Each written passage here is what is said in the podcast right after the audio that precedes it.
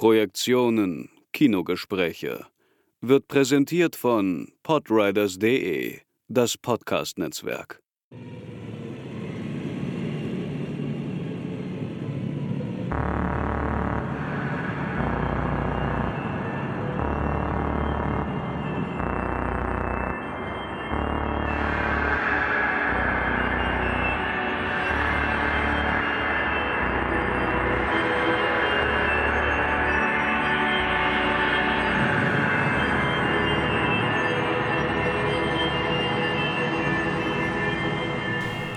Herzlich willkommen zur neuen Folge von Projektionen Kinogespräche.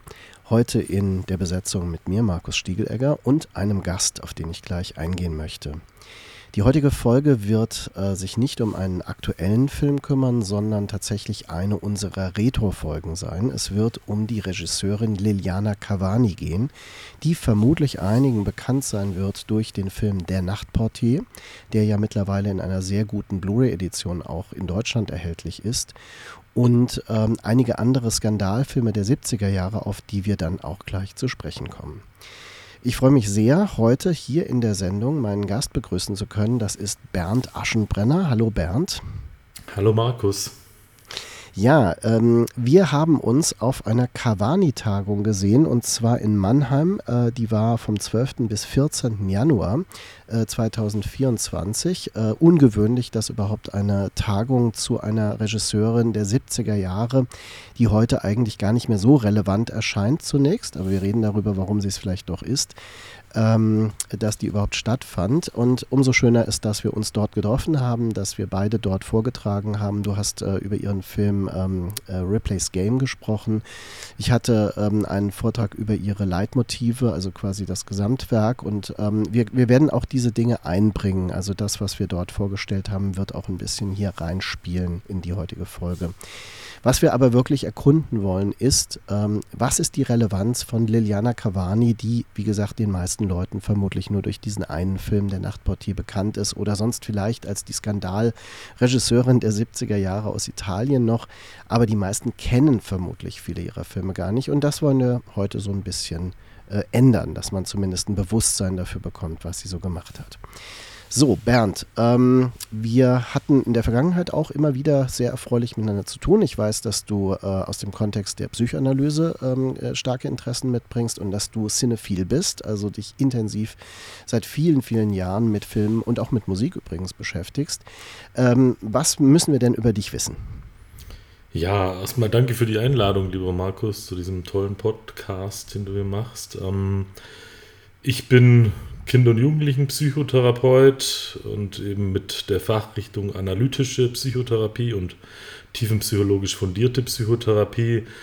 Ähm, das, was man gemeinhin natürlich schon irgendwie unter psychodynamischer, analytischer Psychotherapie versteht und äh, da arbeite ich genau und ich habe im Hintergrund auch noch äh, Literatur, Medienwissenschaft studiert, mal auch mal Theaterwissenschaft habe da meinen Background auch her und äh, auch noch Bildungswissenschaft studiert. Also ich habe einen große, großen Bogen gemacht und ja, bin sehr interessiert an Film und Literatur und Musik und auch der Verbindung, also mit theoretischen äh, Fragestellungen. Und daher kenne ich natürlich dich und schätze ich dich und bin äh, jetzt sehr froh, hier eingeladen zu sein. Und äh, die Tagung zu Liliana Cavani da war ich jetzt auch zum ersten Mal bei dieser altehrwürdigen, ich glaube seit 20 Jahren gibt es diese Veranstaltung und da habe ich oh, Ich glaube länger, ich glaube seit 30 Jahren eigentlich, ja.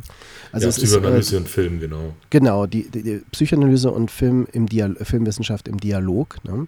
Also es geht um diese interdisziplinäre Diskussion, dass Film aus verschiedenen Perspektiven äh, zusammen diskutiert wird. Das funktioniert mal besser und mal schlechter bei diesen Veranstaltungen, aber es sind sehr viele schöne Bände, auch im Psychosozialverlag erschienen. Also Leute wie Cronenberg, äh, Claire Denis, François Ozon, äh, Akira Kurosawa, all solche Sachen sind da erschienen und ähm, das kann man auch durchaus empfehlen, äh, will ich auch hiermit.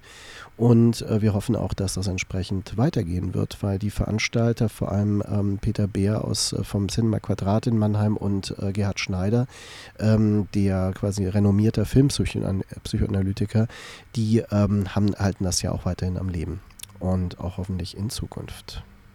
Ja, und das ist eine große Veranstaltung, zu der auch äh, alle hm, quasi teilnehmen können. Man muss sagen, es gibt jetzt auch ein neues Kino und das ist wirklich technisch auf sehr, sehr hohem Niveau. Also das macht richtig Spaß, was jetzt diese Filme auch zu sehen und dann mit diesen verschiedenen Dialog, Psychoanalyse und äh, Filmtheorie, das ist richtig klasse. Also. Ja, wir haben dort äh, die ähm, wirklich tolle Chance gehabt, Filme wie Jenseits von Gut und Böse, den Nietzsche-Film, auf den wir noch eingehen werden, zu sehen. Wir haben ähm, natürlich der Nachtportier sehen können. Äh, die Haut ist ein Film, der oft ein bisschen vergessen wird, obwohl er eigentlich wirklich ein großer Kriegsfilm ist, wenn man so will. Ähm, der so an der Grenze zwischen 70ern und 80ern entstanden ist mit einem Drehbuch von ähm, Catherine Braillard, also einer äh, ihrerseits französischen Autorenfilmerin, die für uns hochinteressant ist. Also all diese Aspekte werden jetzt ähm, auch nochmal eine Rolle spielen. Ne? Wie war denn deine erste Berührung mit äh, Filmen von Cavani? Erinnerst du dich daran? Ja, ich meine, das ist tatsächlich im Zuge, ich glaube, wir haben eine relativ ähnliche Film, Filmprägung mitgemacht äh, mit Horrorfilmen natürlich und allem, was extrem ist, sag ich mal, bin ich aufgewachsen und wollte ich sehen und hat mich immer interessiert. Und da war natürlich der Nachtportier dabei, ne? das, das Thema allein, auch die sadomasochistische Thematik und dann das mit äh, KZ, Narzissmus. Du hast ja da auch schon früh äh, das Buch auch dazu geschrieben oder deine Dissertation war das, glaube ich, ja ursprünglich. Und äh, das war der erste, aber auch die Haut war dabei, auch äh, eigentlich ein vergessener Kriegsfilm und auch äh, sehr extremer äh, Film, auch, also der sicher vielen auch heute gefallen wird, auch sehr prominent besetzt. Und äh, ich kannte auch tatsächlich relativ äh, früh schon The Cannibals, also äh, I Cannibali, im, wie heißt er auf Deutsch, das Jahr der Kannibalen, glaube ich, sowas in der Richtung äh, im, im Zuge meiner ganzen Fassbinder deutsche Filmwelle und auch die Franzosen und die Italiener und bei den Italienern, da waren eben auch so ein paar Sachen wie das eben dabei.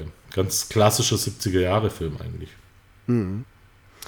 Ja, ähm, Cannibali ist natürlich ein Film, auf den wir noch eingehen müssen, weil er wirklich ähm, auch zu Unrecht vergessen ist und ähm, wenn man ihn heute sieht, ganz erstaunlich ist. Er ist auch tatsächlich in einer italienischsprachigen Fassung ähm, auf YouTube noch zu sehen. Also das wäre zumindest eine Möglichkeit, ihn nachzuholen, wenn man sonst keine Chance äh, hat. Das werden wir aber alles äh, noch thematisieren. Ich kann dir nur zustimmen, äh, meine Filmsozialisation der 80er Jahre war sehr stark vom Fernsehprogramm und von Videotheken geprägt. Ich erinnere mich ganz dunkel, dass zum Beispiel Jenseits von Gut und Böse mal auf äh, Sat 1 lief in der Frühzeit des Kabelfernsehens, weil da eben diese ganzen äh, Filme äh, ja wirklich äh, zum Teil zwei Filme pro Tag kamen oder mehr oder drei Filme, auch am Wochenende. Und äh, da war der irgendwann dabei. Ich habe ihn verpasst, aber immer diesen Ausschnitt gesammelt, ne? damals noch in den 80ern als mhm. Teenager und dachte immer, das, was muss das für ein Film sein? Ne? Das war ein, ein totaler Mythos, ne? bis ich ihn dann wirklich mal sah und zuerst dann nur nur auf Italienisch natürlich. Ähm, was für mich ganz wichtig war, dieses spezifische Cover, das war ja so eine sogenannte Glasbox, also so ein Plastikcover, äh, das fiel schon mal auf in der Videothek, äh, mit ähm, Charlotte Rampling in der Nachtportier äh, oben ohne mit Hosenträgern und einer ähm, schwarzen SS-Mütze. Das war natürlich äh, so vorprogrammiert, dass das äh, Interesse erzeugte. Also ein erotischer Film mit Nazi-Kontexten, das machte einen als Teenager natürlich neugierig. Und ich hatte, wie viele damals, die glücklich äh, sich schätzen konnten, einen Kumpel, dessen Eltern ihm einfach alle Filme aus der Videothek ausgeliehen haben. Da gab es ja damals auch schon so Flatrates bei Telerent zum Beispiel, erinnere ich mich. Und dann konnte man quasi so viele Filme, wie man wollte, immer mitnehmen für einen gewissen Monatsbetrag wie ein Club. Und ähm, da war der Nachtportier dann auch mal dabei und der hat mich also völlig ähm, getroffen, der Film. Ja? Also ähm, es gab ein paar Filme in meinem Leben, die eine so starke Wirkung hatten. Dazu gehören auch zum Beispiel Blade Runner, Mad Max 2, aber eben auch Film Cruising definitiv gehört dazu. Und Cruising nähert sich dem ja auch, weil auch Cruising diese BDSM-Thematik, die du erwähntest, hat. Ja. Und das ist ja auch eines der äh, Schlüsselmotive in Filmen von Liliane Cavani. Aber auch nur eines. Sie hat mehrere. Darauf gehe ich jetzt gleich auch nochmal ein. Es ist aber so, dass ähm, der Nachtportier schon so die, sagen wir, die, der, der, der, ähm, der Stern ihres, ihres Öffers ist. Ne? Und ähm, tatsächlich hat er mich so lange beschäftigt, dass mein ganzes Studium hindurch dieser Film mich immer begleitet hat. Und ich habe dann, ähm, wie du auch erwähntest, das Buch Sadiko Narzista äh, geschrieben, was ja meine Dissertation ist über den Zusammenhang von ähm, filmischer Darstellung von Nazis und äh, Sadomasochismus äh, im Film der 70er Jahre vor allem, vor allem auch im italienischen, europäischen Kino. Und äh, da ist natürlich der Nachtportier auch damals auf dem Titelbild gewesen. Also alles Dinge, die ähm, ja, mich auch schon sehr lange beschäftigen. Und dann muss ich halt sagen, natürlich war dann in den 80er Jahren auch ein Film wie Franziskus. Ne? Das ist auch ein wichtiges Thema für sie, weil sie das gleich äh, dreimal verfilmt hat. Also sie hat drei Franziskus-Filme gedreht in ihrer Karriere in längeren Abständen. Und der war natürlich äh, aufsehenerregend, weil er mit Mickey Rourke besetzt war, was völlig abstrus erschien. Ja? Dass man also quasi diesen Sex-Star Mickey Rourke, den männlichen, nahm. Aber das ist natürlich etwas, was sie öfter gemacht hat. Also sie hat oft sich bestimmte Darstellerinnen und Darsteller herausgepickt. Ähm, Dirk Bogart in der Nachtportier. Dirk Bogart ist halt ein, ein früh geouteter äh, queerer Star gewesen, also ein schwuler Schauspieler aus England, der wirklich einen riesigen Kultstatus schon hatte und äh, der wurde durch den Nachtportier noch verfestigt. Äh, ähm, Charlotte Rampling war als Model in den Swinging Landen ne, der 60er ja schon präsent und da ist dann ein Film von Richard Lester wie The Neck zum Beispiel dann bekannt geworden. Und ähm, ja, also da hat sie also immer wieder sich Leute geholt. Bei Jenseits von Gut und Böse ist es Dominique Sondard, die man von ähm, Bertolucci äh, kennt aus 1900 oder aus äh, Der große Irrtum. Ähm, die Haut hattest du schon erwähnt, ne? Also Claudia Cardinale, äh, Burt Lancaster, Marcello Mastroianni. Also sie, sie arbeitet wirklich mit den großen Stars der Zeit dann auch zusammen. Das ist sehr interessant und weckt vielleicht die Neugier auch nochmal auf ihre Filme. Ja, die Frage ist ja auch nicht, was bedeutet Liliana Cavani heute noch? Ich glaube, so viele kennen sie nicht mehr, also bis auf der Nachtportier, aber wahrscheinlich auch eher in Genrekreisen. Äh, und durch die großartige äh, Referenzveröffentlichung bei Wicked Vision, die du ja kuratiert hast. Ähm, ich frage mich auch, was war Liliana Cavani damals? Ne? Also die hatte wirklich mhm. Stars, eine, eine Schauspielerregisseurin offenbar, wo die Leute auch gerne waren und die hatte ein gewisses Budget. Ich glaube auch, äh, der Ikanibali war ein Film, der sehr, sehr gut angekommen ist, auch in dieser Zeit. Ich sage ja, so ein typischer 68er-Film, würde man eigentlich sagen, nicht 70er Jahre. Genau, und, äh, es war 70 rausgekommen, aber er kann noch so gesehen werden, auf jeden Fall. Vom Gefühl her, ne? Und äh, mhm. da hat sie, glaube ich, dann einfach auch ein paar Geldgeber gekriegt. Sie sagt auch, sie hat diesen Ikanibali, äh, in Hollywood haben sie ihr gesagt, dass äh, sie doch ein Happy End machen soll und dann kriegen sie, äh, kriegen, kriegt sie einen amerikanischen Verleiher. Hat sie aber gesagt, schwierig bei dem Thema, ne? aber alle haben ihr dazu geraten, aber sie sagt mal, nee, äh, geht nicht. Und, äh, aber die hat Geld gekriegt, ne? Und die hat irgendwie echt auch sehr hochwertige Filme auch gedreht. Also man muss vielleicht bei ihr Folgendes sagen. Sie ist natürlich in die goldene Ära des italienischen Kinos hinein äh, quasi gewachsen. Mit der goldenen Ära bezeichnet man dann nicht den ebenfalls super wichtigen Neorealismus der Nachkriegszeit, ne? also wo Rossellini Leute wie Rossellini, so, äh, genau, De Sica und Visconti und so weiter begannen, sondern ähm, die 60er Jahre, in denen Leute wie äh, Antonioni, Pasolini, äh, auch Visconti wiederum. Ähm, und dann nach und nach auch Leute wie Lina Wertmüller sich etablieren konnten, Bernardo Bertolucci.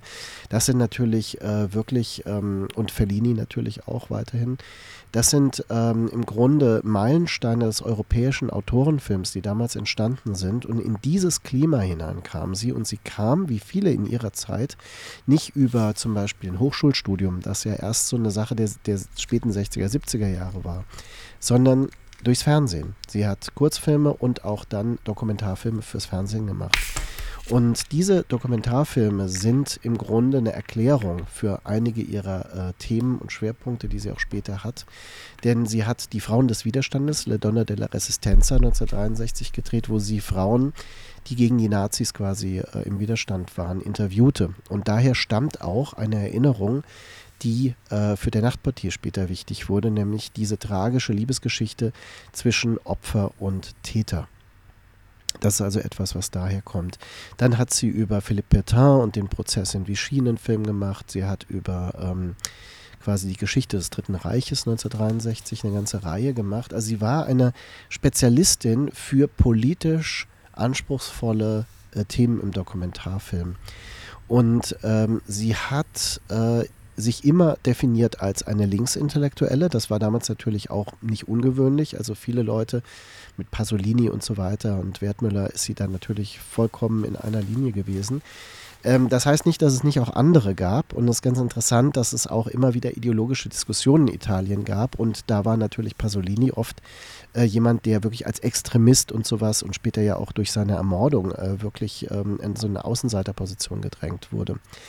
Jetzt ist äh, Cavani tatsächlich ein ähm, äh, von Anfang an, äh, so kann man das sagen, ein Opfer der Zensur gewesen. Also viele ihrer Filme hatten auf die eine oder andere Weise zu kämpfen. Sie hat zum Beispiel einen äh, Film gedreht, äh, Das Haus in Italien, La Casa in Italia von 1965, Dokumentarfilm, über die Wohnungssituation und äh, da wurde sie gedrängt, äh, bestimmte Teile ähm, zu, ähm, äh, zu schneiden, weil sie einfach ähm, als politisch zu brisant gehalten. Also sie war damals schon so ambitioniert, auch provokant ähm, diese Dinge zu verändern. So eine, eine Person der Revolte, wenn man so will. Und ihre Interpretation Absolut. von... Ja? Absolut, ja. Ihre Interpretation von äh, äh Assi, äh, äh, Francesco d'Assisi, also Franziskus, ist auch eine politische und das ist ein ähnlicher Ansatz, wie ihn Pasolini in die, das erste Evangelium Matthäus hat, ähm, dass er, wo er Jesus gewissermaßen als so eine Art marxistischen äh, Aufrührer darstellt. Und genau das macht auch Cavani, die keine Christin ist. Ne? Also sie ist Kommunistin und oder Sozialistin, würde man vielleicht aus heutiger Sicht eher sagen. Ähm, und dann ist es noch so, dass eben der nächste Film bereits war eine Kinoproduktion. Also der Francesco war noch ein Fernsehfilm und äh, die Kinoproduktion war äh, Galileo Galilei, der auch in Deutschland äh, zum Teil zu sehen war. Ich sage bewusst zum Teil äh, weil äh, der, der war in Farbe, der war super aufwendig produziert und auch äh, prominent besetzt und Musik von Morricone, der auch zum Beispiel für I Cannibali die Musik gemacht hat. Du hast es schon erwähnt, dass das äh, so ein bisschen ihr Aufstieg auch war. Ne? Aber äh, auch da ist es so, dass die antiklerikalen Kritiken, die sie da drin untergebracht hat, durchaus schlecht ankamen. Äh, das, was in Deutschland zu sehen war, ist in einem Film, einem Essayfilm, der hieß Die Ketzer 1970 dann, wenn ich mich richtig erinnere, rausgekommen. Da sind äh, vor allem Szenen auch aus Galileo äh, von ihr ähm, verwendet worden. Ne?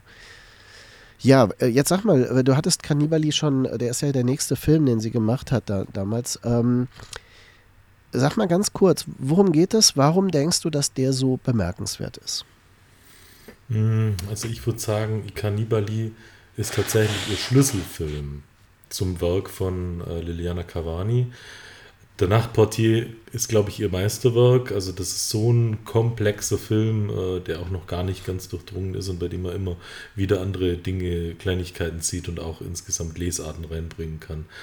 Ähm, aber Ikanibali, das hat auch auf ähm, dem Seminar eine Kollegin gesagt, die Sabine Ameskamp, äh, die hat gemeint, dass die Liliana Cavani als kleines oder als jüngeres Mädchen, Grundschulalter oder irgendwie, ich weiß es jetzt nicht genau, ich konnte es leider nicht finden und ich konnte die Kollegin jetzt auch nicht mehr anschreiben, weil es zu wenig Zeit war, dass die Liliana Cavani im Nachkriegsitalien quasi äh, beim Fahrrad unterwegs war im Dorf und hat dort ähm, erschossene Partisanen auf dem Boden liegen sehen.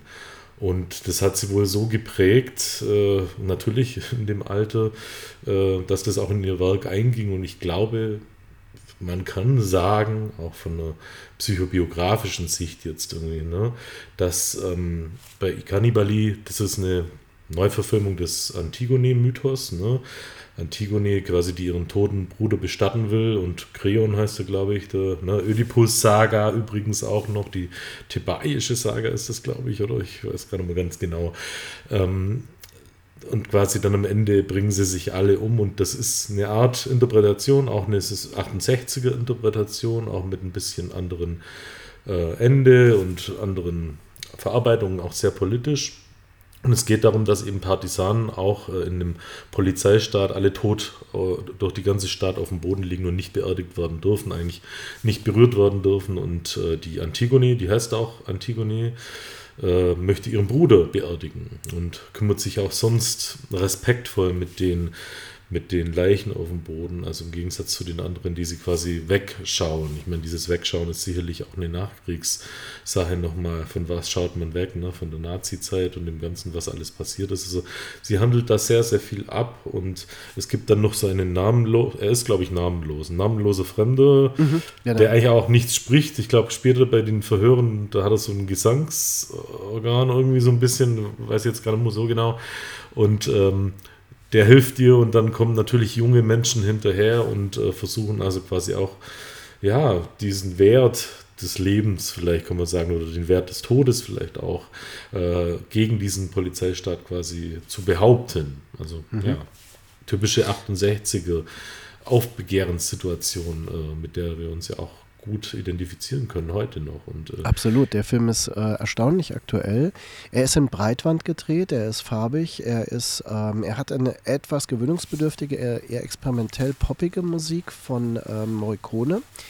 Äh, aber auch typisch eigentlich für eben die, diese Hippie-Ära, in der er auch spielt. Ja. Und es geht auch wirklich genau um diese Ikonografie der Hippie-Zeit, die gegen das Totalitäre gestellt wird. Und ähm, der Film hat auch einige interessante Anklänge, die man später bei äh, Pasolini-Filmen und so weiter findet. Also äh, wie Nacktheit und äh, die Verhörsituationen und so weiter oder diese, diese leeren Räume, das Gefängnis, das aber eigentlich so, so verlassene Gebäude sind. Das sind Dinge, die immer wieder auftauchen in dieser Zeit.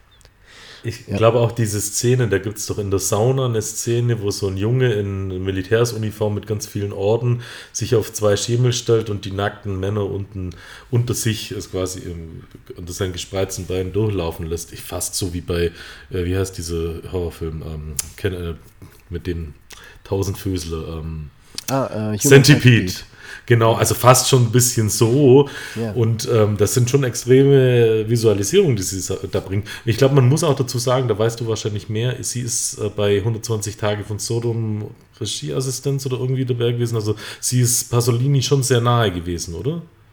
Also, dass sie Assistentin war, ähm, ist mir nicht bekannt. Und das, okay. das würde mich wundern, äh, weil das wäre ja schon sehr prägnant. Sie war ja auch weit darüber hinaus schon zu dem Zeitpunkt. Also, äh, dass sie äh, ja ihre eigenen Filme gemacht hat in der Zeit. Aber natürlich kannten, kannten sie sich und Pasolini hat sich auch sehr engagiert, als nämlich später der Film Der Nachtportier zeitweise beschlagnahmt war in Italien, war Pasolini auch einer der Fürsprecher des Films, genau wie Visconti. Ne? Also in der Tat war das dieser Film Klüngel, auch Bertolucci, und äh, das sieht man auch daran, wie die sich ihre Schauspieler ausgetauscht haben und ähm, quasi sehr stark zusammengearbeitet haben. Und nicht nur Schauspieler, auch die, äh, also die, die Gewerke wurden da zum Teil einfach ähm, immer wieder ähnlich besetzt. Ähm, ja, der, der Film erinnert mich heute ein bisschen an die Apokalyptik von Godards Weekend, muss ich sagen, weil er auch so was Thesenhaftes, so was Essayistisches hat und äh, diesen experimentellen Gestus. Er hat auch Ähnlichkeiten mit diesen meandernden, surrealen Filmen, die man von Alejandro Jodorowsky kennt.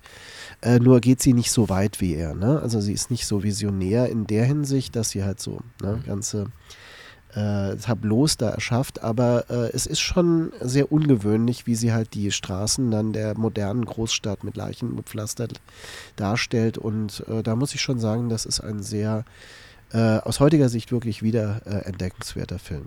Ja. Absolut. Ich würde auch noch äh, dazu sagen, so ein bisschen vom deutschen Film von Fassbinder, da die Niklas Hauser Fahrt, auch von der ganzen Filmqualität und Farbgebung und so diese hippie-eske Sache und auch diese Erlöserfigur. Es ist nicht nur Antigone, also diese namenlose Hippie ist schon auch so ein bisschen eine Jesusfigur. Das Interessante ist, dass ähm, sie fast parallel zu Nachtportier kam ja ein Film, der gar nicht so äh, fern davon erscheint, nämlich Milarepa heraus.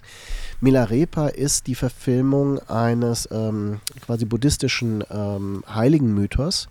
Es ist ein buddhistischer Mönch, äh, der quasi, äh, dessen Glaube und Glaubensfestigkeit aus einem Racheakt heraus und so einem einer Verarbeitung von Rachedurst ähm, quasi ihn dann in den wahren Glauben treibt und er beginnt dann sogar sich zu transformieren und das stellt sie dann auch dar im Film, dass er nämlich dann nur noch vegan lebt, ja, man höre und staune, und grün wird. Also er wird dann, seine Haut wird dann grün mit der Zeit. Das ist also aus dem Mythos.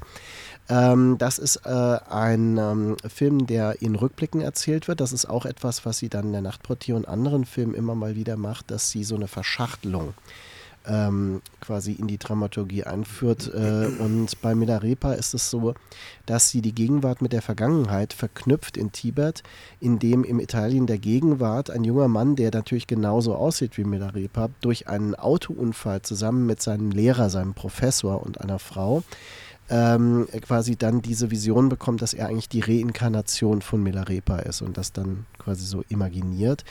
Und ähm, der Professor taucht dann auch wieder als der spirituelle Lehrer von Milarepa auf. Ne? Also das also, ist äh, ja. Also der interessiert mich tatsächlich total. Du hast ja auch Bilder äh, auf dem Seminar gezeigt. Ähm, den kenne ich nicht und ich habe mir den bisher auch nicht besorgen können. Ich finde ja, also was du da so rübergebracht hast, das hört sich am meisten nach Hodorowski an.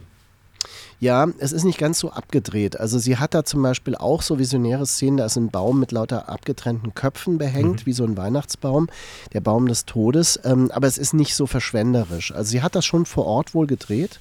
Also es ist eine sehr eindrucksvolle Landschaft. Das ist etwas, was sie dann ohnehin immer wieder mehr und mehr forciert in den 70er Jahren, dass sie große Bilder auch zum Teil sucht. Ja aber das ist äh, nicht so weitgehend wie Jodorowsky. Ich finde aber trotzdem, es gibt da interessante Bezüge, die sind aber für mich aus dieser Zeit und aus der Spiritualität der Zeit geboren, weil sich beide damit beschäftigen. Naja, und dann sind wir ja chronologisch eben schon bei der Nachtportier und ähm, über den werden wir sicher dann nachher auch nochmal ein bisschen mehr sprechen können. Der Nachtportier, der Film einer ähm, quasi, ja, wie soll man das sagen, einer merkwürdigen Amour-Fou-Geschichte. Äh, eine Frau trifft im Nachkriegs-Wien ihren ehemaligen Peiniger aus dem Konzentrationslager wieder, der zugleich in der Wiener Gegenwart mit ehemaligen SS-Kameraden so einen Geheimbund hat, wo sie äh, mögliche Zeugen ähm, ver verschwinden lassen, also ermorden. Und ähm, er äh, quasi entscheidet sich aber sie, äh, Lucia, gespielt von Charlotte Rampling, dann zu schützen und sich mit ihr zurückzuziehen, was dann aber auch ein Todesurteil für ihn bedeutet. Ähm, der Nachtportier ist ein Film, der ebenfalls diese Verschachtelung hat, also der Gegenwart, Vergangenheit auf eine, eine eigene Weise dann ähm, immer wieder ähm, zusammenbringt in der Montage und gleichzeitig die Vergangenheit aber auch sehr surreal darstellt. Das ist etwas, was viel ähm, diskutiert wurde. Meine Interpretation ist schon sehr, dass äh, quasi diese stilisierte Form, wie die ähm, äh, Szenen aus dem Konzentrationslager vor allem dargestellt werden, eigentlich eine subjektive Imagination voraussetzen, dass das keine objektive Repräsentation von Realität sein soll, weil dann wäre es schon sehr weit von äh, Fakten zum Teil weg. Ja. Wie siehst du das? Ich sehe das tatsächlich ähnlich. Äh, mit anderen Worten hätte ich es jetzt ausgedrückt, aber das trifft dasselbe. Ich glaube, wir haben es bei der Nachtportier mit hoch unzuverlässigem Erzählen zu tun. Mhm. Also wir kriegen da was, wo wir denken, wow, was für ein Skandal, was wurde jetzt da erzählt?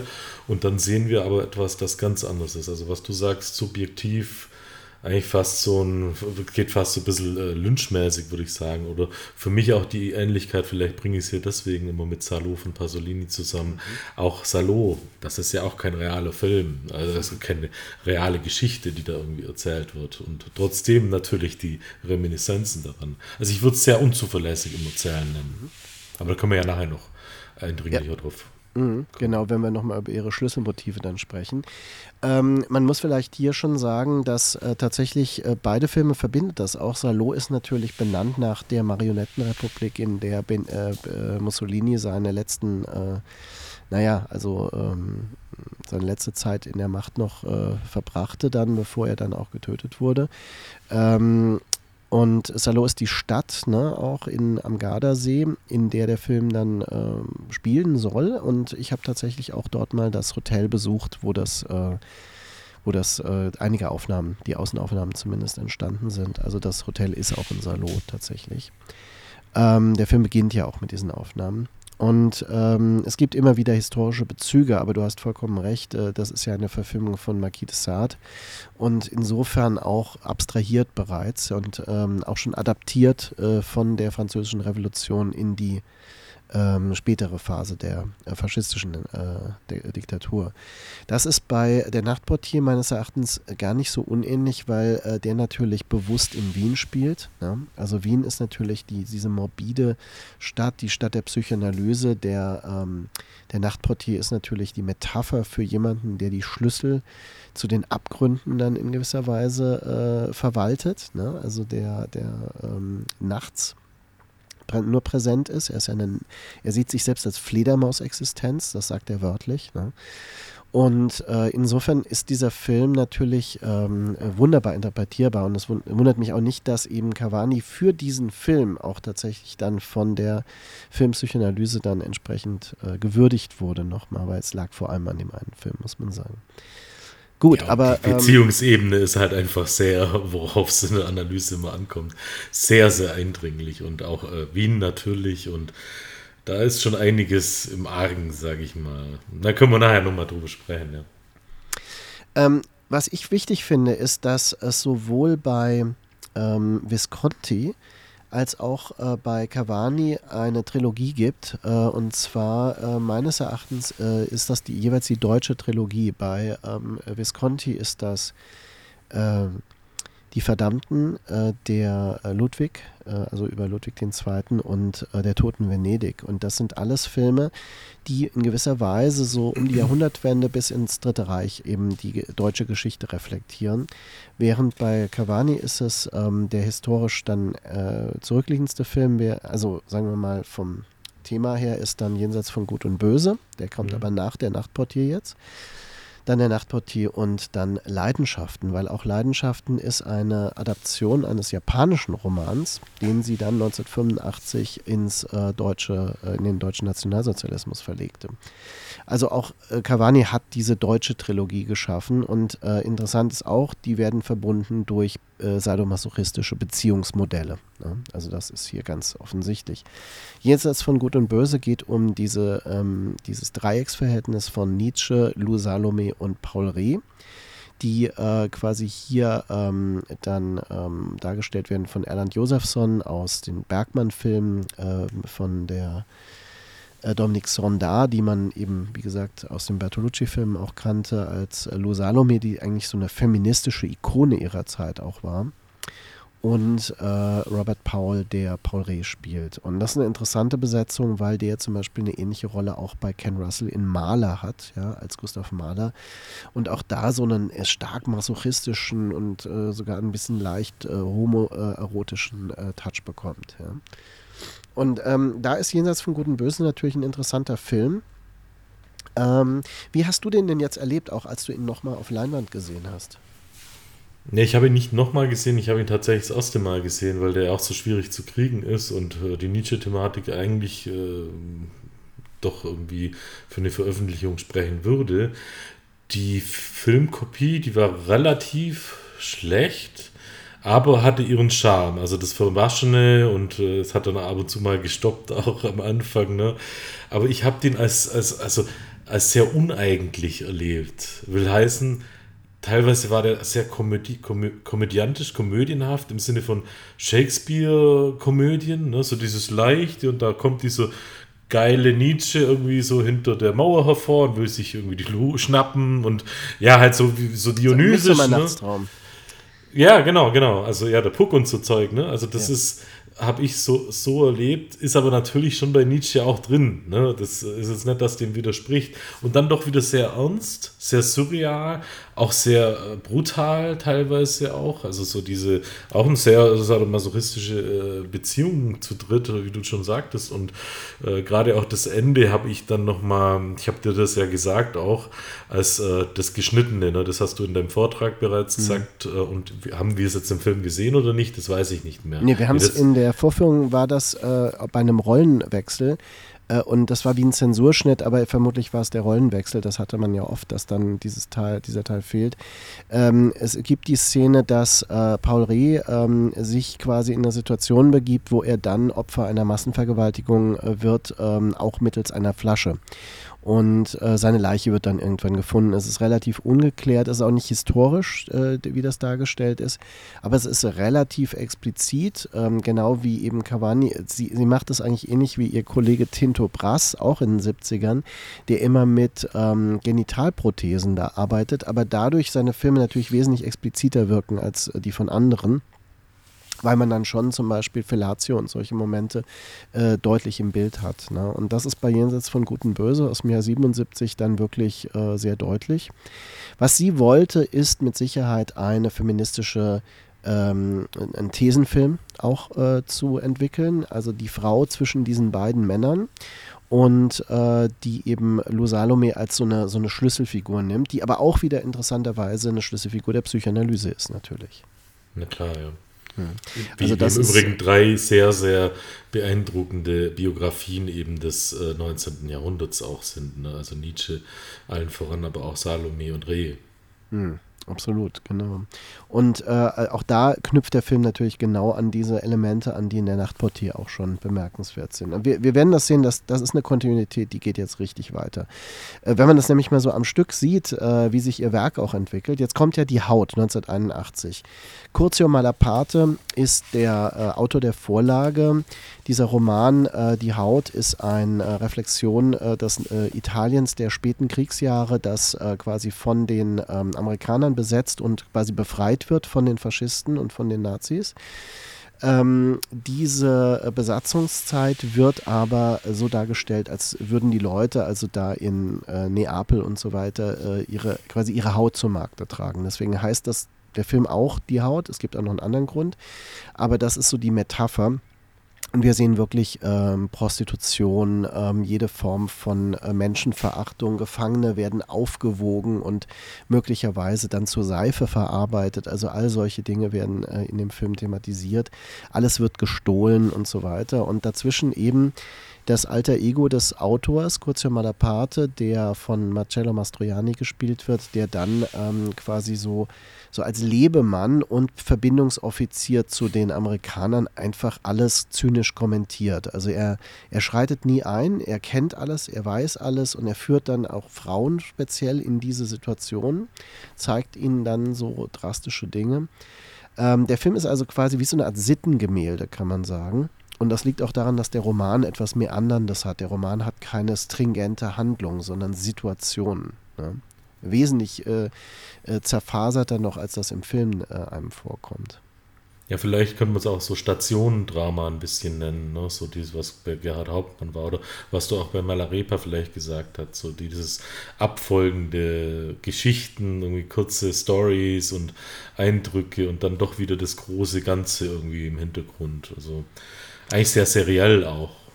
Ja, ich finde, äh, bei Die Haut ist es dieses Panorama wesentlich mehr als bei Milarepa ist es ja wirklich ein Drama, das stimmt.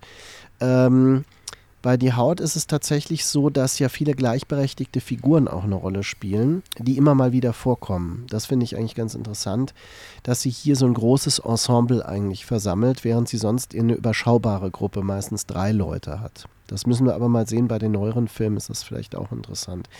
Also Die Haut ist auf jeden Fall ein Film, der, der damals groß beworben wurde, aber soweit ich weiß, nicht wirklich gut funktioniert hat, weil er, er ist super drastisch. Also man sieht sehr ja. explizite sexuelle Dinge. Ähm, auch äh, quasi so Kinderprostitution wird hier thematisiert und so weiter. Und er hat viel Nacktheit, er hat aber auch zerstörte Körper. Also man sieht wirklich so Eingeweide und alles mögliche als Blätterszenen. Ja. Und das macht ihn vielleicht auch heute wieder so als Skandalfilm durchaus interessant. Aber er ist mehr als das. Und wenn man gerade ihn im Hintergrund mit ähm, Malaparte sieht, der ja auch eine schillernde Figur äh, literarisch gesehen, also einer, der auch zwischen ursprünglich rechten, dann linken Positionen immer so hin und her changierte und äh, eben eine sehr, auch so eine Mythisierungstendenz in seinen Büchern hat. Also so eine Blutmystik ist da, spielt da oft eine Rolle. Er hat auch ein Buch geschrieben, das Blut heißt übrigens, also ein, fiktionales.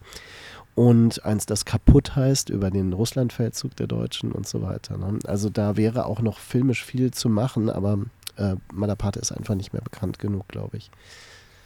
Ich glaube, daran liegt es wahrscheinlich auch, ne, dass dieser Film eigentlich zu Unrecht nicht mehr äh, den Stellenwert hat, den er hatte, weil, oder vielleicht auch nicht hatte. Nee, er hatte ihn gar nicht, aber ich finde, den sollte man sich ansehen, weil er wirklich echt gut ist. Ja, wer weiß, also er ist ja, er ist verfügbar, auf Amazon Prime kann man ihn sehen und ähm, ja, irgendwie ist ja auch eine neue Fassung angekündigt, also es könnte schon sein, dass, da, dass man den auch wieder richtig sehen kann. Ähm, es gibt einen Film, der sehr obskur ist. 1982 hat sie Oltre La Porta gemacht, ähm, Jenseits der Schwelle. Das ist für mich natürlich super spannend, weil ich ja ähm, mich sehr viel mit äh, Georges Bataille und der Transgressionsphilosophie beschäftigt habe. Und auch die Grenztrilogie, die meine Bücher ja auch nicht zufällig so heißen. Deswegen ist Jenseits der Schwelle so ein super Titel, der mich sofort äh, getriggert hat, wie man so schön sagt.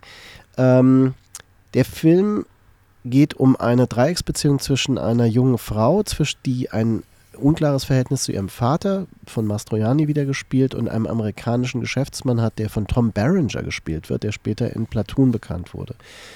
Äh, der Film ist aber, ich, ich könnte gar keine Handlung zusammenfassen, ich habe das einfach nicht kapiert. Ich habe ihn dreimal gesehen und er ist derartig äh, merkwürdig erzählt und auch so meandernd, ja, und auch so, er hat keine Höhepunkte wirklich. Er hat wohl eine relativ freizügige ähm, Bordellszene gehabt, die wurde aber zensiert, wenn ich das richtig gesehen habe. Sie ist auf jeden Fall in der amerikanischen Version, die ich habe, nicht drin. Also insofern äh, ist aber wiederum ein Film mit einem Oedipus-Komplex. Äh, nee, eigentlich mit einem Elektra-Komplex, muss man sagen. Ähm, ja, das heißt also die, die, Frau, äh, die Frau. Zwei Seiten. genau, das ist ja dialektisch gedacht dann. ähm, die Frau, die auf ihren Vater fixiert ist, aber ähm, und ihn aber gleichzeitig zum Opfer macht. Also kontrolliert, er ist gefangen nämlich auch, ne? und sie besucht ihn dann immer im Gefängnis und kontrolliert ihn ähm, in gewisser Weise. Also auch ein Film, der diese Psychoanalyse-Tendenz sehr stark weitertreibt. Und ja, schade, den kenne ich tatsächlich auch nicht, äh, habe ich auch nirgends mir besorgen können. Und der war dann vom Titel her irgendwie, bei dir hat er viel getriggert, äh, bei mir jetzt irgendwie eher nicht bei Beyond the Door. Also ja. Kenne ich leider nicht, hört sich aber so an, als ob er mir gefallen könnte. Er heißt äh, in der amerikanischen DVD Beyond Obsession. Aber die ist ah, auch nicht empfehlenswert, weil die ist wirklich fürchterliche Qualität. Okay. Ähm, wesentlich populärer in Deutschland war die äh, Golan Globus Produktion Leidenschaften. Inferno Berlinense heißt der im Original. Das ist natürlich insofern interessant, weil dieser Film die äh, mindestens zweite Verfilmung ist eines Romans, der äh, Swastika heißt, Manji. Und ähm, das ist natürlich vielleicht die Inspiration auch gewesen, ihn ins Dritte Reich zu verlegen, ne? also ins Reich der Swastikas, der Hakenkreuze. Aber im Japanischen bedeutet das äh, Hakenkreuz ja was völlig anderes. Und der Roman von Junichiro Tanizaki ist natürlich ähm, auf seine Weise schon ein bisschen skandalös, wie viele seiner Bücher. Also Tanizaki hat auch zum Beispiel Der Schlüssel geschrieben was äh, fast zur selben Zeit, also zwei Jahre vorher, von Tinto Brass auch in das italienische Kriegsitalien äh, nach Venedig verlegt wurde. Also The Key, äh, der Schlüssel von Tinto Brass, ist genauso wie äh, Leidenschaften von Cavani eine ähm, ja, also eine Verlegung des japanischen, der japanischen Vorlage von Tanizaki in, ähm, ja, ins Dritte Reich, wenn man so will, oder in äh, Mussolini, Italien. Ja. Und man ja. muss hinzu, hinzufügen, dass äh, The Berlin Affair, wie alle Golan Globus-Filme natürlich, wie Kenner und Liebhaber wissen, wirklich ein guter Film ist, der so ein bisschen erstmal abschreckt. Ich glaube, Gudrun Landgräbe kennen viele nicht mehr und die war damals mal eine sehr beliebte betörende Schauspielerin, sage ich mal, aber heutzutage interessiert die niemanden mehr und äh, die will, man hat es auch so ein bisschen gemerkt, das ist eine Generationssache, die will man irgendwie auch, glaube ich, nicht mehr so sehen, aber es ist ein wirklich sehr guter Film, der mich übrigens auch so ein bisschen an Cronenberg erinnert hat, an äh, Cronenberg? Madame Butterfly, äh, ja, Madame ja, ja. M, Madame M. Äh, nee, Madame äh, M, M, Butterfly, M Butterfly heißt genau. der Cronenberg-Film, aber in der Tat erinnert er daran, das stimmt. Es geht um diese äh, exotistische Verklärung der japanischen Frau im äh, deutschen, ähm, quasi in Berlin unter den Nazis. Es ist eine ähm, bisexuelle Liebesgeschichte. Die Japanerin steht zwischen eben der Ehefrau und dem Ehemann. Und Gudrun Landgräbe, wie du sagtest, die war damals bekannt durch die flambierte Frau, wo sie bei Robert van Ackeren gespielt hat, eine Prostituierte, SM-Prostituierte gespielt hat. Und äh, das war tatsächlich ein Film, der viel Aufsehen erregt hat, der sie so zu so einem Skandalstar machte. In äh, Leidenschaften wird sie so gehandelt, aber da gibt es überhaupt nichts Skandalöses mit ihr. Ne? Also der Film ist nicht sehr freizügig. Ähm, ist eigentlich einer der am wenigsten freizügigen Filme von Cavani, kann man sagen. Aber es ist ein sehr, sehr gut erzählter Film, finde ich. Und ich frage mich, warum er nicht ganz so bekannt ist wie Der Nachtportier, weil natürlich das Skandalöse vielleicht in dieser Drastik fehlt. Aber ich finde vom Kern her eine relativ ähnliche äh, Erzählung. Ja, ähm, klar, er ist nicht so, äh, so drastisch. Ne? Also er hat, äh, er hat tatsächlich, es gibt Tote in dem Film, das will ich mal neutral so sagen, aber es ist nie diese Bedrohung, ähm, die so explizit wird wie bei der Nachtportier, also wo du wirklich Folterszenen hast, wo du Leute schießen aufeinander und so weiter. Das ist also äh, eher im Hintergrund und äh, tatsächlich wird ja ihr Professor, der Kunstprofessor, dann ja auch äh, festgenommen am Ende des Films. Aber das äh, ist alles sehr indirekt dargestellt. Also der Film ist eigentlich sehr, sehr sanft, wenn man so will, von der äh, Art der Inszenierung. Aber ich gebe dir recht, er ist sehr aufwendig gemacht und ähm, wie viele Golan Globus-Filme aus der Zeit hat er so einen der hat einen recht ansprechenden, zeitlosen Stil eigentlich behalten. Also es gab da einiges auch. Konchalowski hat ja dann als russischer Regisseur für Golan Globus zwei Filme gedreht, Maria's Lovers und Runaway Train. Und auch die Filme sind erstaunlich gut gealtert heute. Ne? Also es ist genau die, ist dieser Zeit. Oder Camorra von Lina äh, Wertmüller. Ist auch so eine Produktion. Ja, das ist ja quasi Golan Globus äh, Goes Arthouse, war das damals ja der ja. Versuch, ne? mit Godard und wie sie ja. alle heißen, Zeffirelli ja. etc. genau, ja, ja, richtig. Ja, ja und äh, dann ist es äh, ganz, das können wir jetzt relativ kurz abhandeln, dann ist es nämlich relativ, ähm, soll man sagen, also dann kommt Franziskus 1989 und da werden die Abstände der eigentlichen Kinofilme auch größer bei ihr. Und Franziskus ist dann tatsächlich ein Film, der äh, wesentlich religiöser erscheint als der frühere äh, Francesco-Film von ihr. Es ist nämlich so, dass sie hier schon auch die, äh, also die Stigmata und das Wunder gewissermaßen darstellt. Ja? Und das wird nicht so unklar gelassen, dass man nicht sagen kann, okay, also der Mann ist auserwählt auf seine Weise. Äh, der Film hat große Ähnlichkeit mit Milarepa, also äh, die Art und Weise, wie die Natur und der quasi der Außenseiter, der Religiöse in der Natur dargestellt wird, ist also wirklich eins zu eins. Die Bilder könnte man zum Teil übereinander legen. Und auch wie die Frau, äh, Helena Bonham Carter, spielt die, äh, wie die äh, quasi in den Zelten und so inszeniert wird und sie ist ja so seine Jüngerin dann. Ähm, das ist auch sehr ähnlich. Äh, das fand ich frappierend, also dass sie wirklich auch da diese Kontinuität wahrt. Ja, und es ist schon witzig, ich muss schmunzeln, ne? Helena Bonham Carter, die schon, ich glaube, die meisten hier auch kennen und Mickey Rourke. Äh, also Liliana Cavani kennen wahrscheinlich die meisten nicht, außer Nachtportier, aber ich glaube auch nicht alle. Und äh, die Stars, die sie da hatte, auch Mastroianni, auch für die Älteren, also das ist schon, die hat richtig tolle Leute gehabt. Also alles durch, durchwegs fast Stars. Ja, aber hatte ich denn ähm, Mickey Rourke als ähm, äh, Franziskus äh, überzeugt. Ja, das hat ja damit nichts zu tun, aber es ist Mickey Rourke und den liebe ich nun mal als Angel Heart. Ja, das ist das, das Ding. Äh, er ist natürlich durch Angel Heart und durch äh, neuneinhalb Wochen damals und im Jahr des Drachen natürlich präsent gewesen und äh, es war wirklich obskur. Der Film ist auch relativ äh, langsam erzählt. Also er hat jetzt auch, äh, er ist auch drastisch manchmal.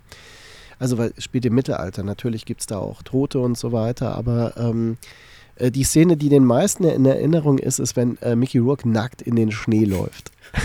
das finde ich sehr lustig, weil äh, sie ihn dann natürlich. Man muss sagen, Cavani ist ja eine lesbische Regisseurin, die mit äh, seit vielen, vielen Jahren mit ihrer Produzentin auch zusammenlebt und ähm, äh, gewissermaßen auch immer noch mal einen anderen Blick möglicherweise auch auf Sexualität wirft. Das ist ähm, in den Filmen aber eigentlich ganz gut auch schon von Anfang an eigentlich zu bemerken. Selbst die Cannibali ist hat einen queeren Blick, wenn man so will. Das ist kein Film, der mhm, irgendeine ja.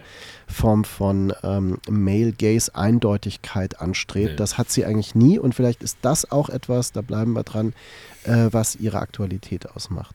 So, und jetzt kommen wir. Äh, Im Grunde kann man sagen, sie hat dann 2014, was ja ewig viel später ist, nochmal einen Fernsehfilm gedreht. Sein Name war Franziskus, ein Zweiteiler ich fand ihn unansehbar. Der ist natürlich, äh, sagen wir, aufwendig produziert, aber er hat überhaupt nicht den Stil, den man von ihr erwartet. Er hat überhaupt nicht diese, ähm, also er ist total harmlos. Und er hat auch nicht diese Radikalität, wie sie ohnehin später viele Fernsehfilme, Einstein zum Beispiel habe ich auch gesehen, ähm, ein Film über Einstein ist ein Biopic, völlig unspektakulär, auch sehr künstlich. Also sie hat was Künstliches eigentlich dann in ihren äh, Filmen oft.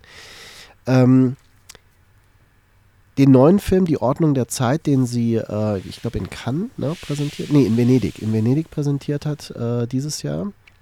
Venedig, ja. Ja. Äh, die Ordnung der Zeit äh, ist wohl eine, ein apokalyptischer ähm, Film, der aber auch in einem Haus spielt, also wo sich so Leute versammeln. Habe ich nicht gesehen, bin ich sehr gespannt drauf, habe auch unterschiedliches gehört drüber. Aber wir müssen auch auf einen Film eingehen und da würde ich gerne von dir ein bisschen was zu hören. Wie siehst du denn äh, 2002 Ripley's Game, die Verfilmung von Patricia Highsmiths Roman, der jetzt gerade als Serie auch wieder neu äh, adaptiert wurde für Netflix. Wie siehst du denn Ripley's Game, Game im Kontext von Cavanis Werk? Ja, ich habe noch gar nicht mitgekriegt als Serie bei Netflix, also heißt die Ripleyade, die fünf Ripley Romane. Die, aber das sind alle fünf Romane, nehme ich an, dann, oder? Ähm, ich habe es nicht gesehen, ist angekündigt. Ich weiß nicht, okay. was, was genau. Also ne, es ist eine Patricia Highsmith-Verfilmung, äh, auch eine sehr bekannte äh, lesbische Schriftstellerin, die vor allem durch Strangers on a Train, das von Alfred Hitchcock verfilmt wurde, 56 und der Roman kam 55, glaube ich, raus. Und äh, die hat eben diesen frühen Serienmörder, kultivierten Serienmörder, ich habe ja auch in meinem Vortrag so ein bisschen auf äh, Dexter verwiesen und, und Hannibal natürlich und aber auch äh, damals in der Netflix-Verfilmung irgendwie, also die so einen kultivierten Serienmörder äh, geschaffen hat, der zuerst relativ äh, einfach oder affektiv zum Morden kommt und das dann immer mehr perfektioniert über fünf äh, Romane und eben über, glaube ich, 40 Jahre oder 30 sind es, glaube ich, äh, in den Fortsetzungen, die sie schreibt. Und ähm, die bekanntesten sind wohl, ähm, wie heißt der vom äh, französischen René Clément, Nur die Sonne war Zeuge, äh, Sous Soleil.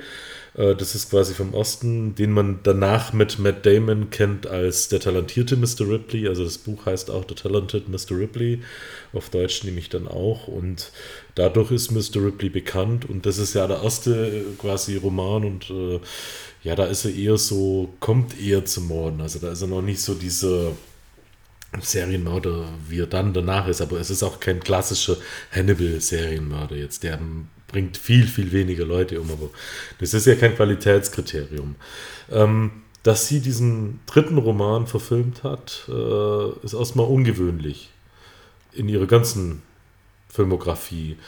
Aber auch wieder ein hervorragender Schauspieler, also äh, John Malkovich, der richtig gut spielt. Auch wieder der Ennio Morricone am Soundtrack. Der Soundtrack übrigens erinnert mich sehr an ähm, Der Schwanz des Skorpion. Ist das auch Bruno Nicolai, ja, auch ein Morricone-Schüler. Hat mich sehr, sehr daran erinnert, wie er auf dem, äh, wie heißt, Spinett. was ist das? Spinett spielt, ja. Ja, äh, Chiara Caselli ist die Schauspielerin, die da diese Virtuosin spielt. Genau. Genau. Und das ist äh, auf den ersten Blick, glaube ich, für viele ja so ein nettes Thriller und John Malkovich, aber eigentlich ein Film, ja, den kann man mal sehen, muss man aber nicht. Äh, wahrscheinlich ist das bei mehreren Cavani-Filmen so, aber der ist erstmal ansprechend. Ripley kennt man, kennt man ja auch von dem 1999 Matt Damon-Film. Und drei Jahre später kann man auch sagen, ja gut, da springen wir auf den Zug auf und da kommt jetzt gleich der nächste Film nach. War auch gar kein Erfolg so richtig, wurde angenommen, aber nicht aufgenommen.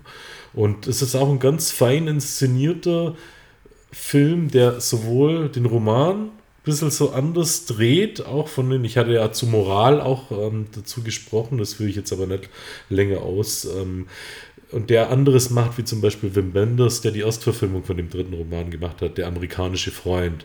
Und das original deutsche Buch bei äh, Diogenes erschienen, das hieß dann auch, oder heißt, glaube ich, sogar immer noch im Untertitel, Der amerikanische Freund, wegen Verkaufszahlen natürlich auch. Und das ist ein guter Wenders-Film mit ähm, wie heißt der? Bitte? Bruno Ganz und ähm, Dennis Hopper, genau. Und äh, das ist ein schöner, ich sag mal, Wenders äh, Bürgertums-Western eigentlich, aber der Cavani-Film, der ist mir persönlich fast lieber. Auch wenn der Wenders-Film gut ist, aber der Cavani, ich finde, das macht sie halt so spannend. Die macht auf ganz feinen Ebenen einen Unterschied im Erzählen.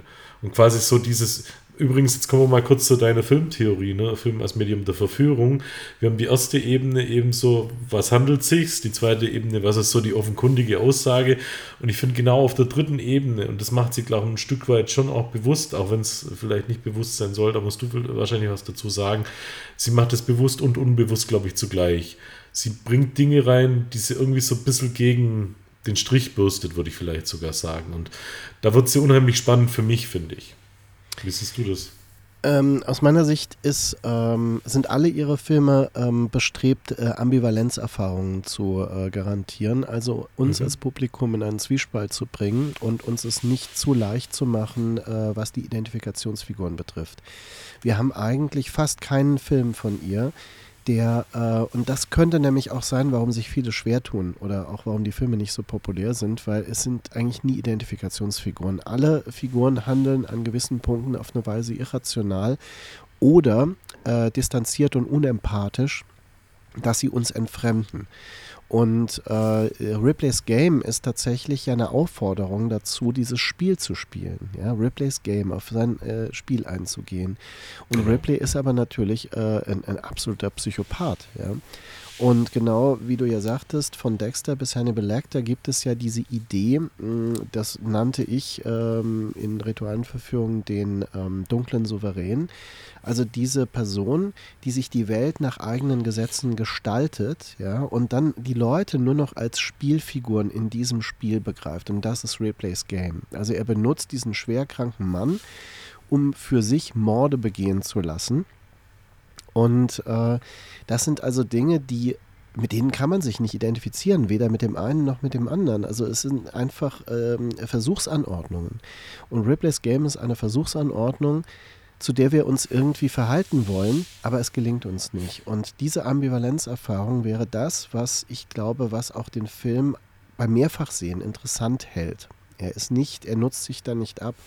Und John Malkovich ist mit Sicherheit ein Darsteller, der äh, sich darüber sehr bewusst war. Also so wirkt es für mich, wie er spielt. Und äh, die Art und Weise, wie sie ihn auch filmt, wie sie ihn darstellt und speziell am Schluss, wenn er dann sich ja ähm, aus dem ganzen Inferno total eilt, um diese Premiere, das Spinettspiel dann von seiner Geliebten, also Chiara Caselli, als Darstellerin äh, zu sehen, wo er dann so oben so plötzlich so steht und man sieht ihn von unten, ja, in dieser bewundernden Aufsicht.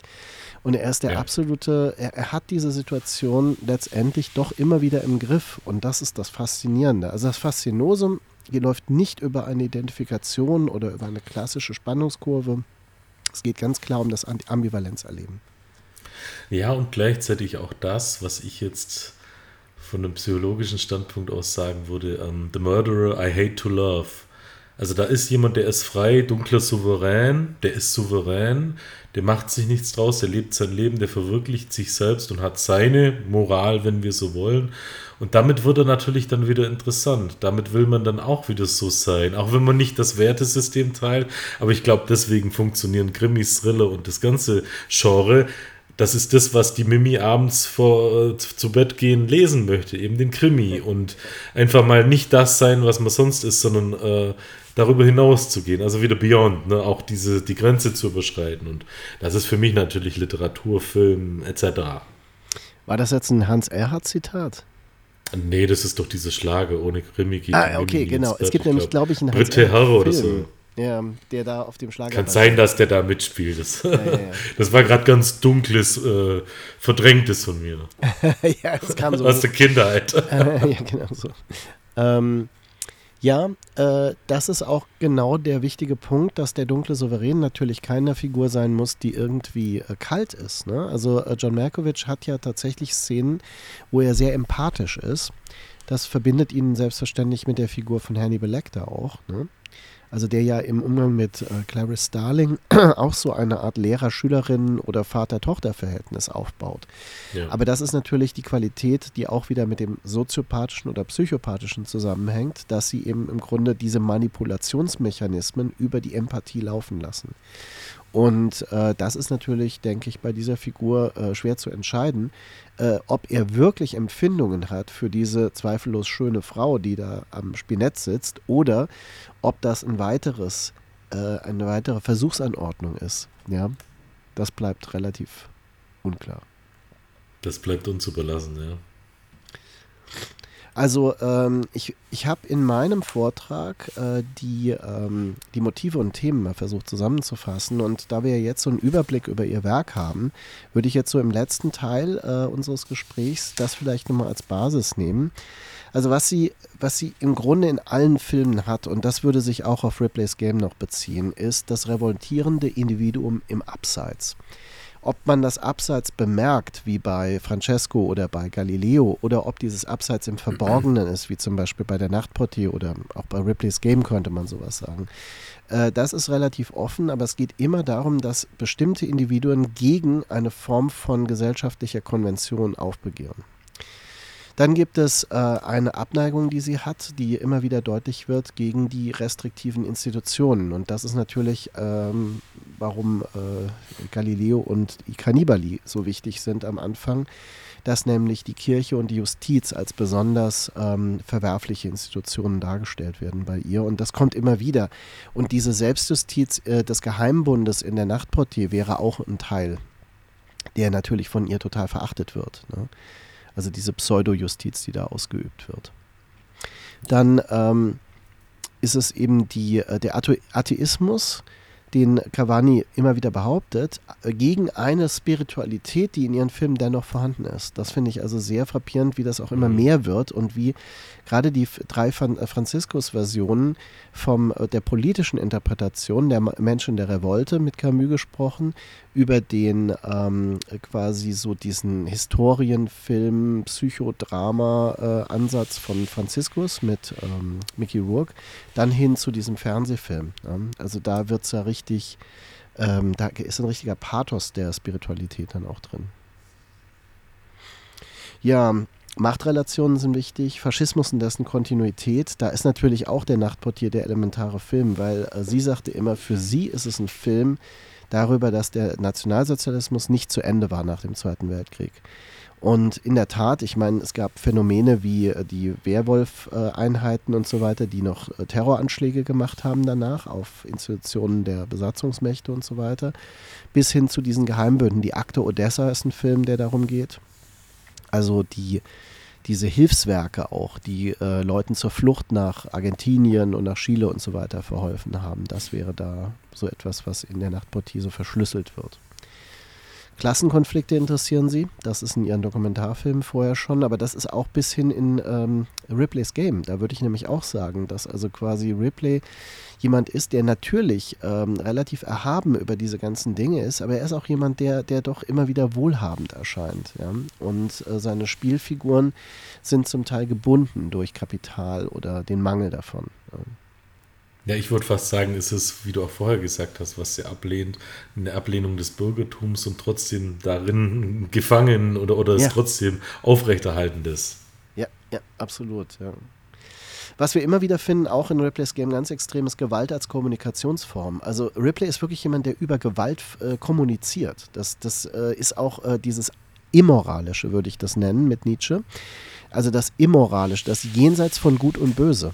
Das ist genau dieser wesentliche Punkt. Der, der dunkle Souverän ist jenseits von Gut und Böse, indem er ähm, quasi die Konventionen der Gesellschaft einfach überschreitet. Ne? Also Gewalt ist für ihn eine legitime Form der, äh, der Kommunikation. Und das macht ihn so gefährlich. Ne?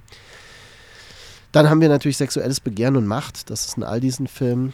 Tabu und Tabubruch, das ist äh, ganz extrem in den 70er Jahren, also bis hin zu die Haut. Also da, die Haut ist eigentlich so ein Wendepunkt, wo danach hat sie nie mehr so extreme Bilder gemacht. Also die Haut ist wirklich der Film der ne, aufgeplatzten Körper.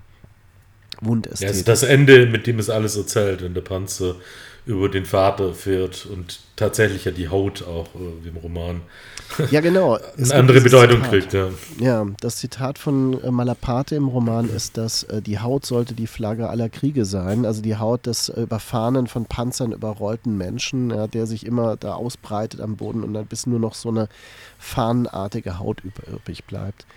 Das ist natürlich eine typische ja. krasse Metapher von ähm, äh, von Malaparte, der übrigens ähnlich wie der, sein deutsches Pendant Ernst Jünger so eine Ästhetik des Untergangs im, ähm, im Zweiten Weltkrieg in dem Fall ähm, schon auch so bewundert hat. Also der war schon ein Ästhet auch. Also der, der Roman Kaputt beschreibt dann zum Beispiel so eingefrorene Pferde und Soldaten, ja, die also wie so ein Tableau wirken, ja, wie so eine Laokoon-Gruppe. Und äh, das ist etwas, ich glaube nicht, dass das Cavani wirklich teilt, weil dann wäre der Film die Haut nicht so, der hat, der hat ja sowas Wildes. Die Haut hat was Chaotisches. Ja.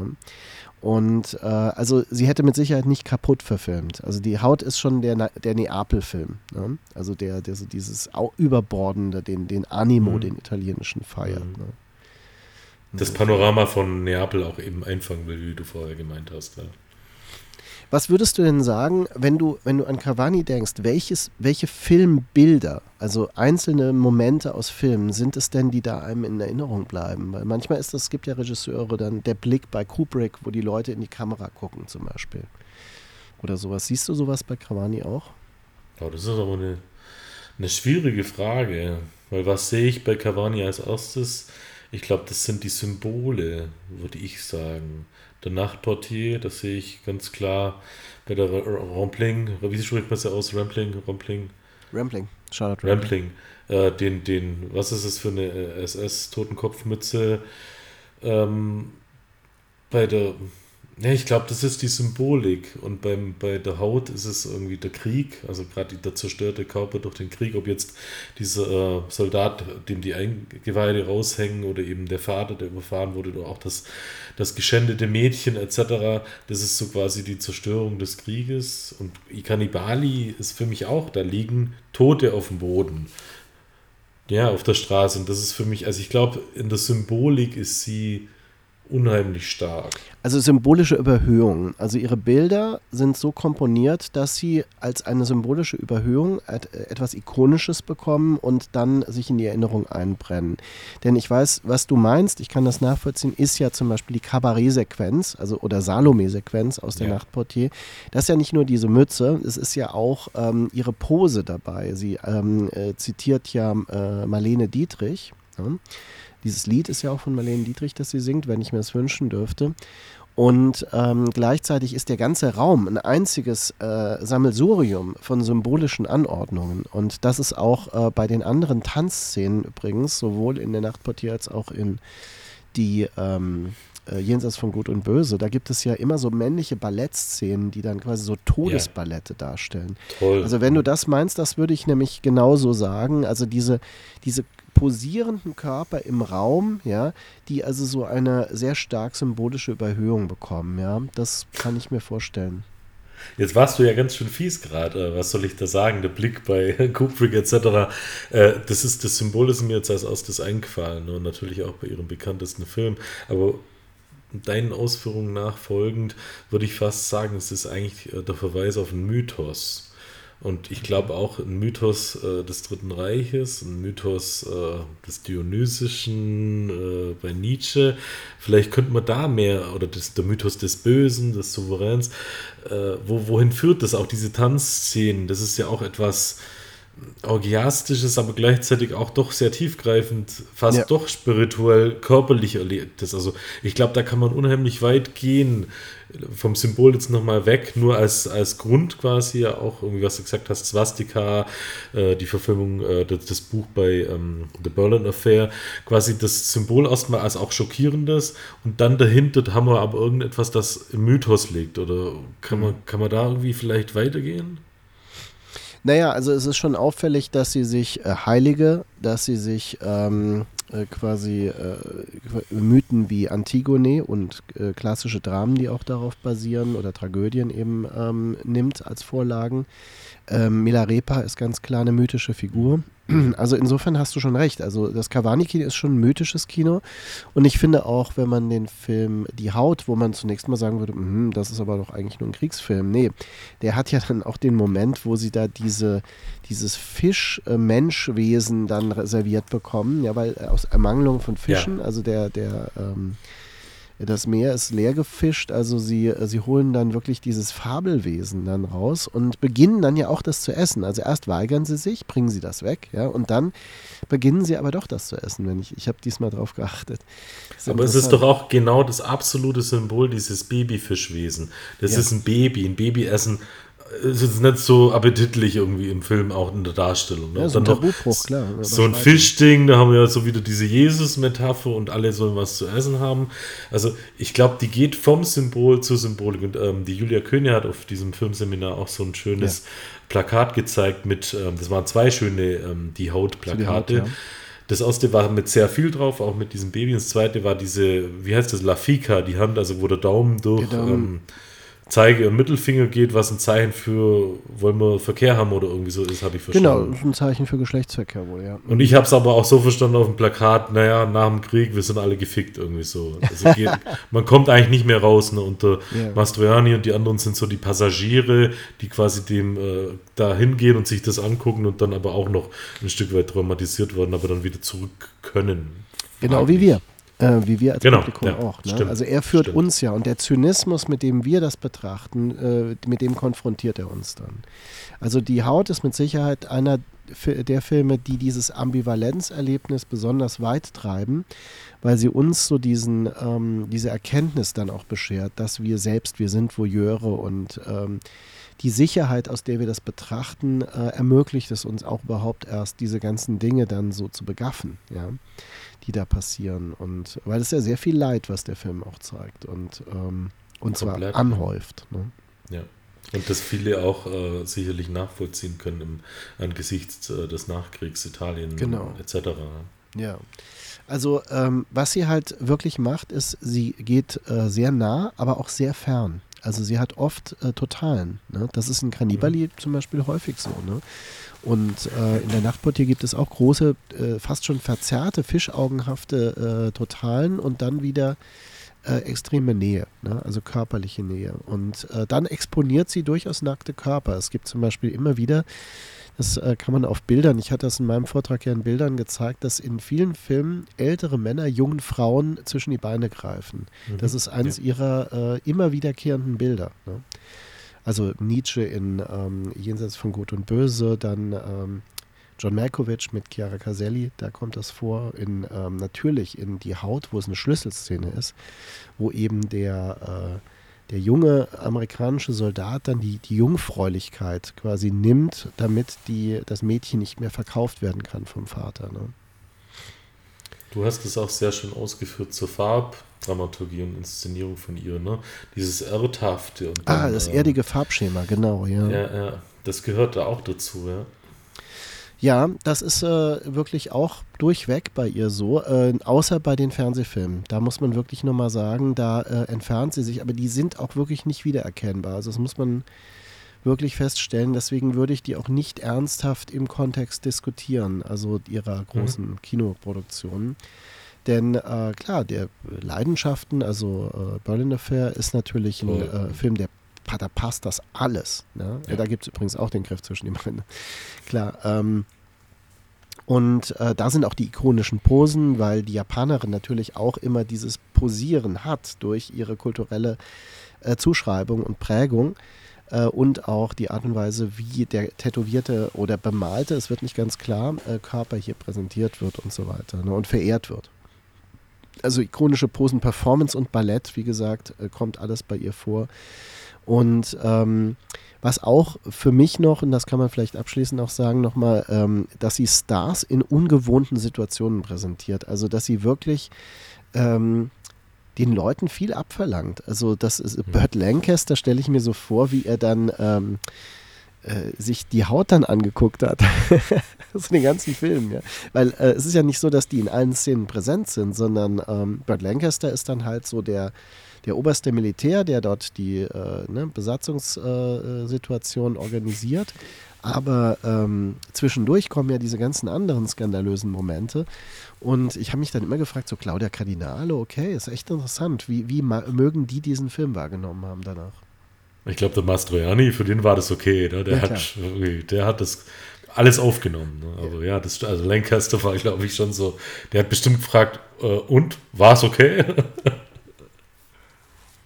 Absolut, also vor allem, weil Lancaster ja noch am Schluss, ähm, während da dieser Körper überfahren wird, ähm, wo er dann sagt, äh, machen Sie äh, das da weg. Also ähm, es ist so wirklich, dass, als wäre diese Welt beschädigt worden und dann muss wieder korrigiert werden. Ne? Also er ist so das Korrektiv, das äh, Anständige, das dann dorthin kommt. Ja. Ja.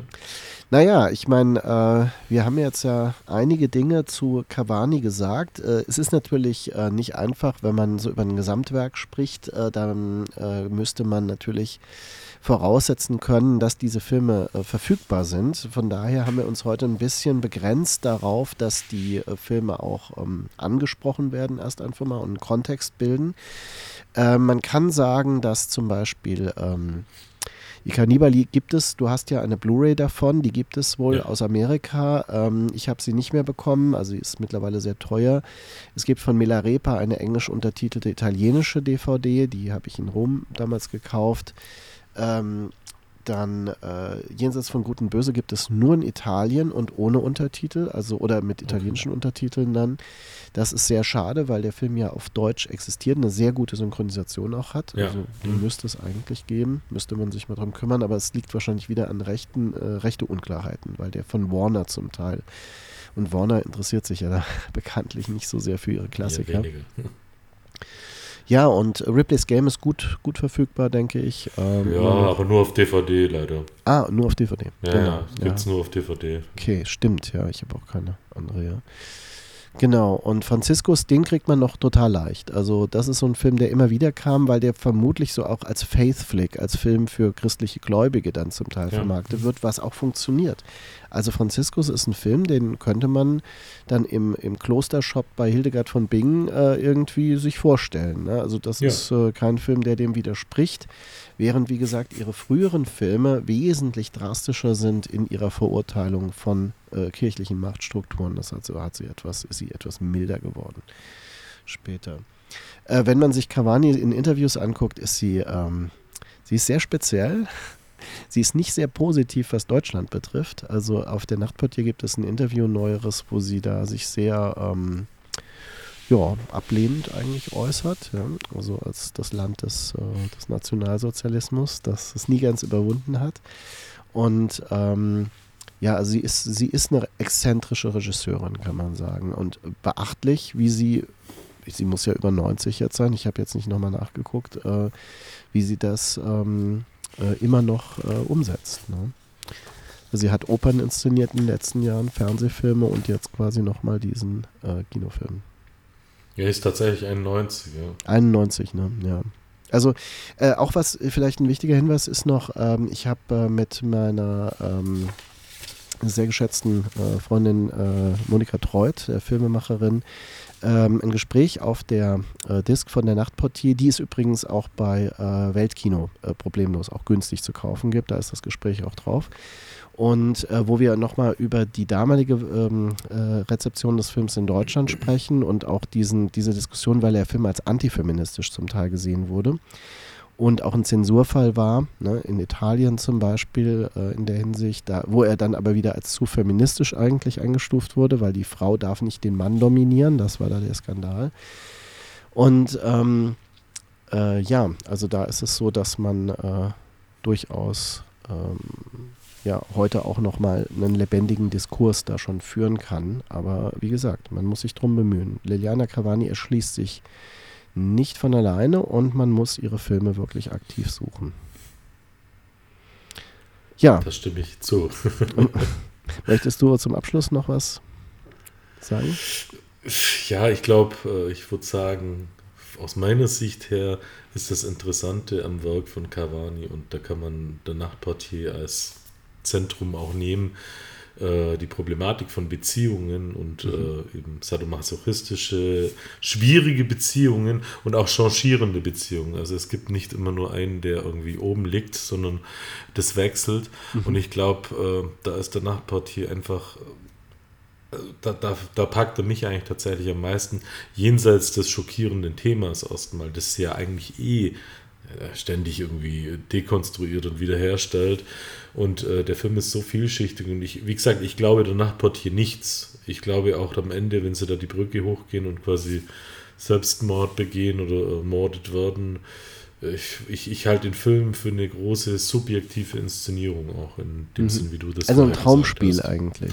Ganz genau, genau, auch ja, mit den Tanzszenen und allem. Genau, das Und auch, auch übrigens psychoanalytisch auch die, zu, zu sehen, auch diese ach, ich weiß nicht mehr, wie er heißt, halt aus dieser Nazi-Gruppe mit Max, ähm, der ja auch mit ihr spricht, wie ja. das ein Therapeut Das sind so therapeutische Gespräche auch, genau, so Pseudotherapie genau. ist das ja.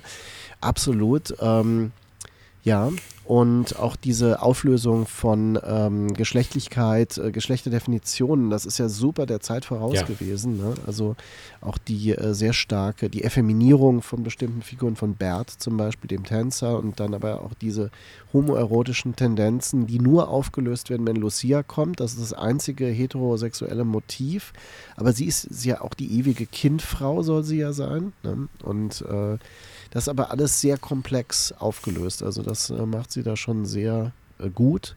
Und äh, ich denke auch, dass Sadomasochismus in ihren Filmen nicht das Thema ist, sondern eigentlich ein Stilmittel und ein Ausdrucksmittel, eine Metapher für Machtverhältnisse, die eben in einem stark dialektischen Verhältnis stehen. Und äh, das würde auch erklären, warum sie dann später immer wieder diese Modelle hat. Also bis hin zu diesem ikonischen ähm, äh, Peitschenbild, wo Lou Salome äh, die beiden Männer, ähm, äh, Reh und Nietzsche, vor den Wagen gespannt hat. Und dann machen sie in dem Atelier dieses Bild und sie hat die Peitsche über beiden. Ne? Und äh, das sind alles im Grunde solche Verdichtungen, ne? die, sie da, die sie da liefert auf die sie auch die Filme hinauslaufen lässt. Also ihre eigentlichen Höhepunkte sind solche ikonischen Verdichtungen. Das wäre wirklich eine These, die ich vertreten würde. Das ist, ja, das ist, glaube ich, gut. Und auch deine Frage vorher, die ja viel zu viel war, erstmal für mich zu beantworten. Ich glaube, über das Symbol geht sie ganz tief in etwas Mythisches rein, das äh, nicht unbedingt der Mythos sein muss, wie jetzt bei Antigone, aber es geht da, also für mich geht es um Beziehungen und äh, das sehr deutlich. Auch, dass sie Patricia Highsmith jetzt zum Beispiel verfilmt hat, auch bei, bei Patricia Highsmith im, im Werk geht es sehr, sehr um komplexe Beziehungsgestaltungen. Absolut. Ja, Bernd, dann würde ich sagen, ähm, haben wir zumindest Dinge angerissen und Neugier wecken können, hoffe ich doch, äh, für die Leute, die äh, für wildes 70er-Jahre-Kino und seine Ausläufer offen sind. Und da ist Cavani wirklich äh, prototypisch für. Mehr noch vielleicht als die, die wirklich bekannt sind, also Bernardo Bertolucci zum Beispiel, wobei auch der mit äh, Il Conformista, der große Irrtum, wirklich einen Wahnsinnsfilm dazu diesen Themen geschaffen hat. Und es ist nicht zufällig eben, dass es diese Überschneidungen dann auch mit Darstellern und so weiter gibt bei ihm. Ähm, der, ich glaube, der Chauffeur, ähm, der den Jungen verführt in äh, Il Conformista, ist dann in I Cannibali auch der, der Messias. Ne? Pierre Clementi heißt er, glaube ich. Nicht Thomas Millian, der spielt aber auch mit. Der spielt auch mit, aber ähm, ich werde das verifizieren. Gut, dann ähm, hoffe ich, es war von Interesse und äh, wir äh, werden äh, jetzt auch wieder fleißiger äh, Folgen aufnehmen. Es gibt ja immer so diese Phasen, wo man beruflich stark gebunden ist und so weiter und äh, jetzt ist ein bisschen mehr Raum. Es wird aktuellere äh, Themen wieder geben und auch einige dieser Retro-Themen und ähm, ja, wir hoffen auch in Zukunft wieder auf reges Interesse. Bis bald. Tschüss und danke dir, Bernd. Danke dir. Tschüss.